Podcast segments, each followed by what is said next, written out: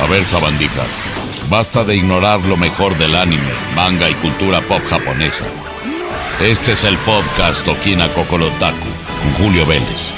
Escúchenlo ahora mismo, o si no, los voy a destruir con un Macancosapo.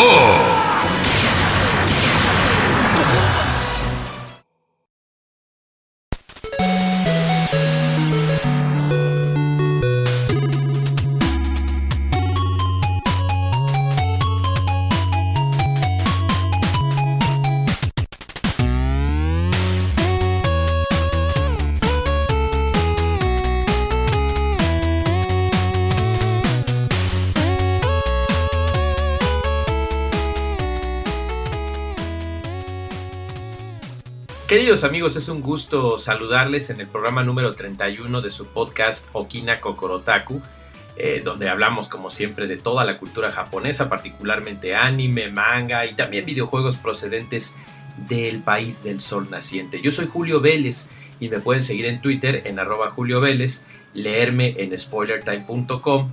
Ahora actualmente también ya andamos ahí también en Anmo Sugoi, eh, escribiendo y participando en algunas cosas. Y bueno, por supuesto pueden escucharnos en las 18 diferentes plataformas. Todos los podcasts de Spoiler Time estamos en Sprout, estamos en Amazon Music, en Spotify. Ah, bueno, son un montón de plataformas, Google, Apple, hay muchas. Chequenlas por favor y compartan con sus amigos. En este programa 31 de Okina Kokorotaku queremos hablarles de no anime en esta ocasión, pero como sí está relacionado con una franquicia de videojuegos procedente de Japón, sí tiene mucho que ver hablar de la conclusión de la serie Castlevania, una exclusiva de Netflix que desde hace algunos años nos ha dado muchas emociones, particularmente porque Warren Ellis y todo el equipo Ari Shankar y todos los que han participado en esta serie de animación occidental, repito, occidental, Konami les cede los derechos, Netflix la coproduce y, y Frederator y todos estos este, productores y eh, creativos conciben una serie particularmente inspirada en Castlevania 3 Dracula's Curse, que es el tercer videojuego que salió linealmente en las plataformas de Nintendo Entertainment System en los 80s. Llega esta historia donde participan Saifa Belmedes, eh, Trevor Belmont, Alucard y por supuesto Drácula, pero donde se dispara desde la mismísima temporada 1 a cosas totalmente diferentes. La 2, eh, que tuvo ya más episodios, fue mucho más épica, más interesante, pero ya la 3 y la 4 se van por completo por una dirección totalmente opuesta, dándonos una aventura que es única en muchos sentidos. Así es que llega el momento de hablar de la temporada final, de algo que desde 2017 nos llamó mucho la atención, un proyecto muy interesante que comienza primero con cuatro episodios, lo que nos dio la impresión de que era algo más experimental que, que real. El, eh, eh, o sea, la, forma en la que presentan a Trevor como un alcohólico, cómo va avanzando ahí las, este, las situaciones diferentes, nos llamó mucho la atención. Pero ya el año siguiente, cuando resulta que pues, es un éxito y se convierte en algo que le iba a encantar a la gente, no nada más a quien le gustaran los videojuegos. Y ya con la introducción de esta pareja tan peculiar, esta tríada, mejor dicho, con el hijo rebelde de Drácula, Alucard, con eh, Belmont y con Saifa Belnades, que eh, definitivamente tiene mucha, deja con mucha química muy interesante en aquel episodio último de 2017, entra la temporada 2 en 2018 ya con 8 episodios donde pues viene prácticamente la batalla final contra Drácula y dice uno, bueno, ¿Y ahora qué, no? O sea, ¿qué, de, qué nos sirve la temporada 3? Pero es justamente lo interesante porque en 2020, ahí el salto, fíjense, es muy interesante, de 2018 hasta 2020, llegan entonces ya sólidos 10 episodios donde parte y se convierte en una cosa totalmente diferente Castlevania a lo que conocimos en los videojuegos, con una historia más profunda, personajes secundarios muy importantes, una tríada de reinas vampiras que están ahí asolando, los dos forjadores que llegamos a ver en los videojuegos de Game Boy, eh, eh, eh, impresionante, Game Boy Advance y Game Boy este, 10, no recuerdo con precisión cuáles son los títulos, pero cuando los juegas y llegas a ver ahí, ves todos esos easter eggs, como gamer te sientes muy emocionado porque no los deja de haber en la temporada 4, con la que se concluye la historia de una manera magistral.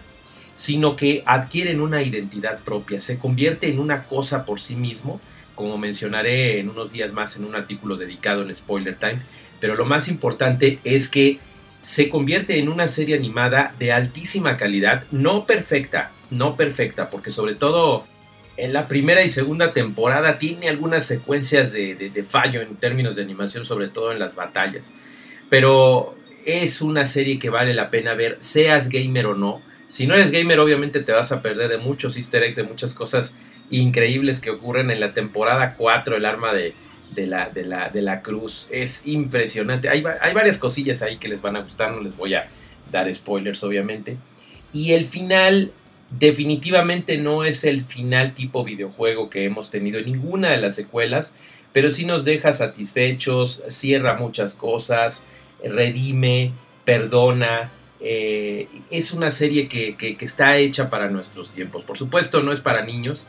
Los videojuegos, según esto, nunca lo fueron, pero yo siempre sentí que eran, eh, por lo menos los de los 80s y los 90s, sí tenían cosas que podían incluirse eh, para un jugador joven ya los de los 2000, ya cuando está en 3D, el Shadows, ya, ya, ya, eran cosas más gruesas que quizás no eran para todo público.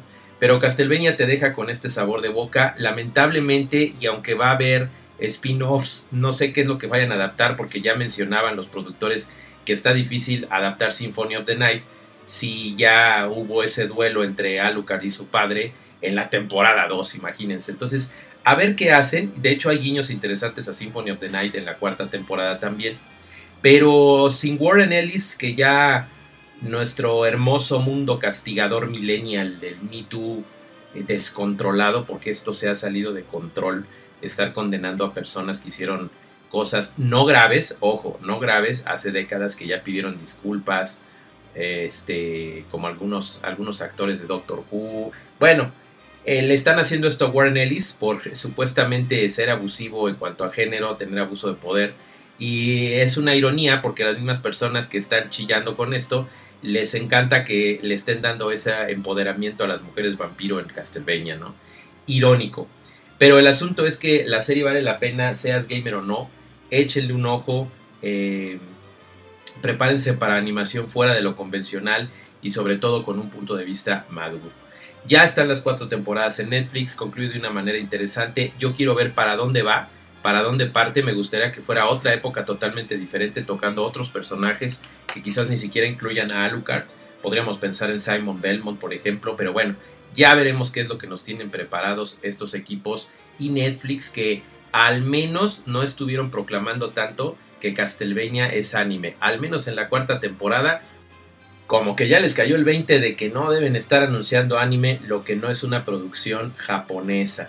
Eh, por ejemplo, se acercan algunas producciones chinas que están empezando a llamar anime y aunque sí es Asia, no es Japón, pónganle su propio nombrecito, de veras, no hay problema, hagan sus historias, pero denle su propia denominación. Por lo pronto, Castlevania se yergue por sí misma como una historia fabulosa y con estos eh, hombres que estuvieron, digo hombres por favor, no, no se vayan por otros lados, Adi Shankar, Warren Ellis, Sam Dietz, Adam Dietz y Spencer Wong, que hicieron maravillas con esta serie, con las fabulosas voces en inglés de Richard Armitage, James Callis, Graham McCavish, pero en español la maravilla de Carlos II como Drácula, eh, Pepe Vilchis también ahí participando, todo este encuadre de grandes actores que le dieron vida a estos personajes. Gracias, gracias por una serie no anime basada en una de las sagas de videojuegos japoneses más importantes de todos los tiempos, que en últimos años ha caído a menos, lamentablemente por los fallos de Konami como equipo desarrollador, como marca japonesa, pero que definitivamente le tenemos mucho cariño los gamers y ahora los cinéfilos que disfrutan de una buena historia animada. ¿Qué les parece si vamos con lo siguiente que son un cúmulo de noticias relacionadas con el mundo del anime y el manga japonés?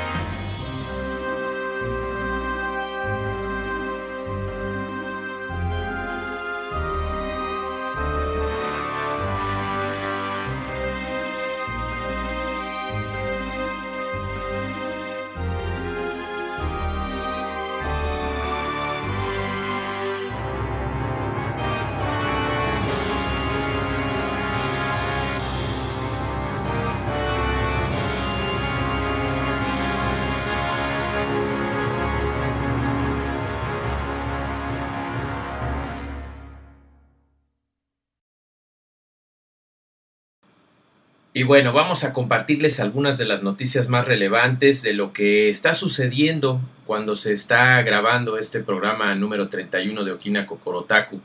Antes que nada, pues la tristeza que sentimos como otakus, eh, como seguidores del manga, del anime, que lamentablemente, y fíjense que curiosamente, bueno, así pasa a veces, ¿no? Sobre todo en Japón, que son demasiado discretos, eh, son muy eh, introvertidos en este tipo de situaciones, pero a final de cuentas las tienen que informar. Y es que Kentaro Miura ha fallecido. A los 54 años de edad, este mangaka o autor de manga lamentablemente falleció y no es cualquiera, es el autor de Berserk, uno de las sagas más importantes de fantasía oscura que ha existido de todos los tiempos. Ha tenido adaptaciones obviamente al anime eh, y el manga pues no, ni siquiera había concluido, incluso había bromas de que antes de que lograra terminarlo moriría y lamentablemente así sucedió. Esto ocurrió debido a que el señor Miura tuvo una disección aórtica que ocasionó pues que su corazón no soportara la situación y a pesar de que se le prestaron los servicios médicos de forma inmediata, pues esta es una afección en la aorta eh, que pues directamente si, si rompe las tres capas que están en nuestras en nuestras venas principales, pues lamentablemente ocasiona la muerte.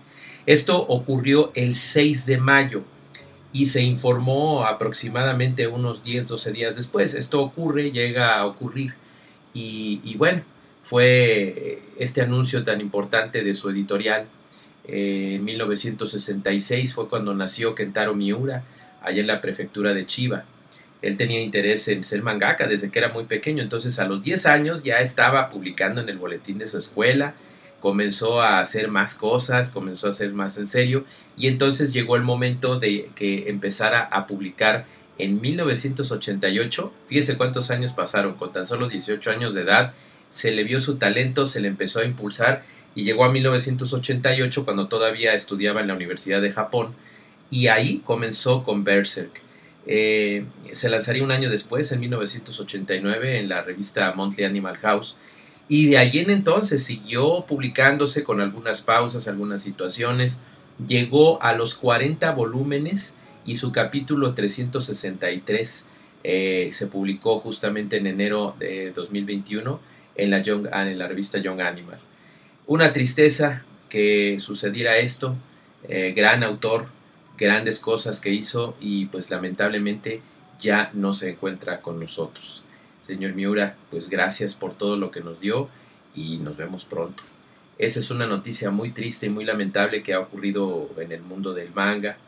Pero pues tenemos otras noticias interesantes, ¿verdad? Por ejemplo, eh, cuando eh, se estuvo diciendo últimamente que en Estudio Ghibli pues había preocupaciones con respecto a, a cuál es la verdadera competencia en estos momentos y seguramente ustedes ya lo saben, ¿verdad? Porque ah, una de las cosas que ocurren ahí es que el señor Hayao Miyazaki es muy especial.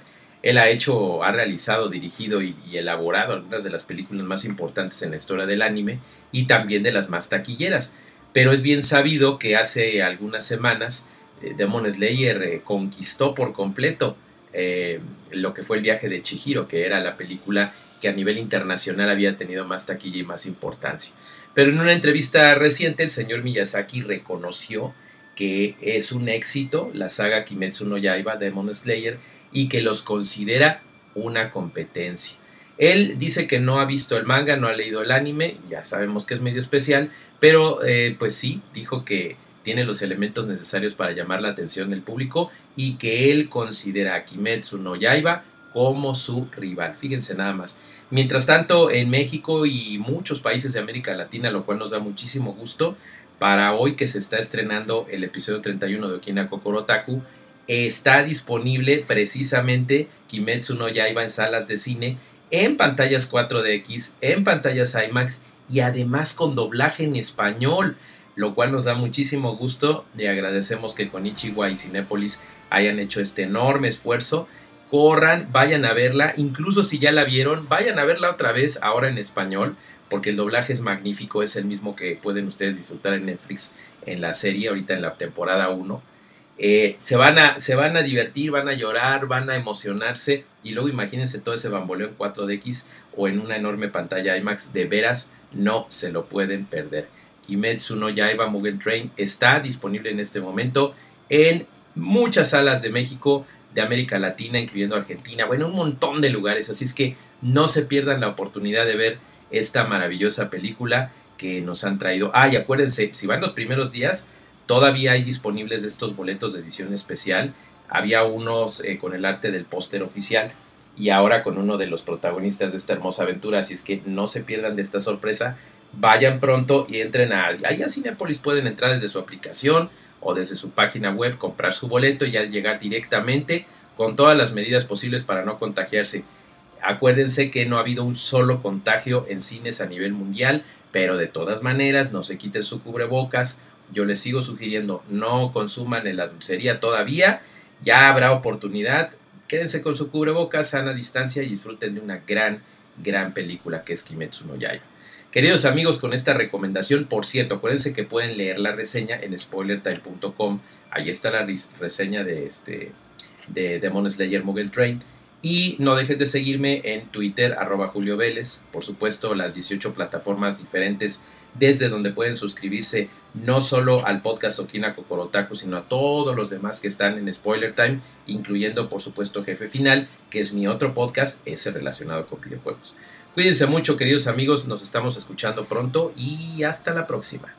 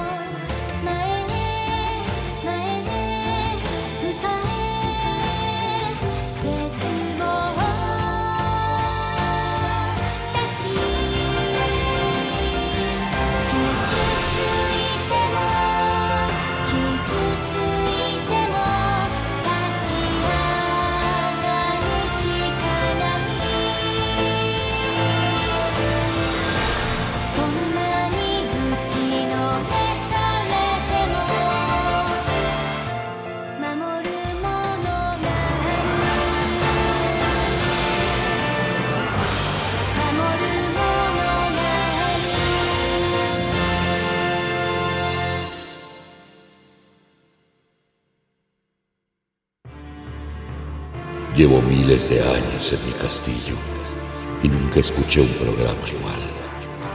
Esto fue Okina Kokorotaku y como yo seguramente ya estás enterado sobre lo último en anime, no te pierdas el próximo programa en lo que yo busco cómo derrotar al maldito Trevor Belmont de una vez por